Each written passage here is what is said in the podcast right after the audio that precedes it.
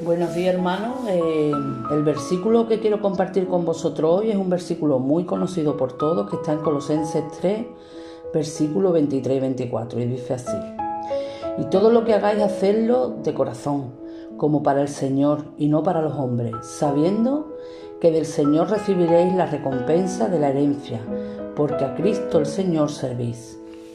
Y fijaos, me estaba acordando de una anécdota ¿no? que tengo con mi madre. ¿no? Nosotros cuando yo tenía unos 18 o 20 años hacíamos unas muñecas como de la Barbie, le hacíamos un faldón de cartulina y con papel de servilleta o papel higiénico hacíamos el vestido. ¿no? De esa, la podías hacer de mil maneras, incluso recuerdo que hicimos una flamenca con su bata de cola incluso. Enrollábamos ese papel en un palillito de, de pinchito y salían como unos turulos perfectos que tú después ibas pegando ¿no? y construías un vestido precioso. Recuerdo que al principio cuando yo hacía esos turulos, los turulos salían completamente perfectos, salían cuadrados perfectamente, exactamente iguales unos de otros y tú ibas construyendo ese vestido y al principio ese vestido estaba perfecto y reluciente. ¿Qué pasa? Que cuando llevabas mucho tiempo haciendo exactamente lo mismo, el cuerpo se cansa y entonces la constancia no nos gusta. Y entonces ya, pues bueno, si sale un poquito torcido no importa, si este, uy, me he equivocado de papel, bueno, no pasa nada porque se quede ahí y es un decorado diferente. La rutina hace que nuestro servicio se estropee en ocasiones. Entonces el Señor nos está eh, avisando en el día de hoy que todo lo que hagamos lo hagamos para Él. Cuando estamos sirviendo en el ministerio que el Señor nos, nos haya puesto, lo estamos haciendo para Él. Hermano, a veces cuando hacemos algo, aunque no lo creamos, viene la vanagloria y se adueña de nuestro corazón. Y nos encanta que venga el hermano y te diga, oye Conchi, qué bien has hecho esto.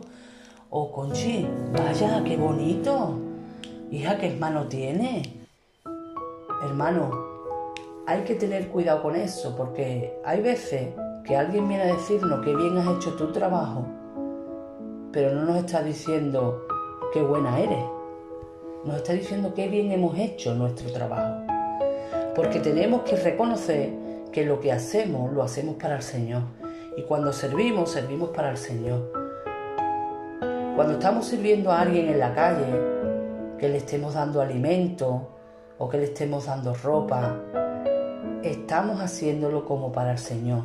Quizás la persona que venga, según nuestro criterio humano, no lo merezca, pero nosotros no lo hacemos bajo nuestro criterio humano, sino lo hacemos como para el Señor. Y eso no se nos puede olvidar. Hermano, en esta mañana yo te,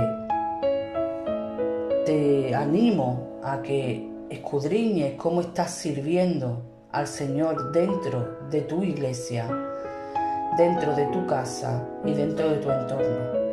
Y que te hagas una pregunta. ¿Lo hago para el Señor o me gusta el reconocimiento?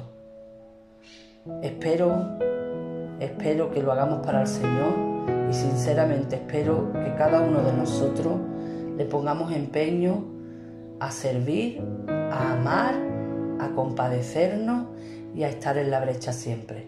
Que el Señor os bendiga.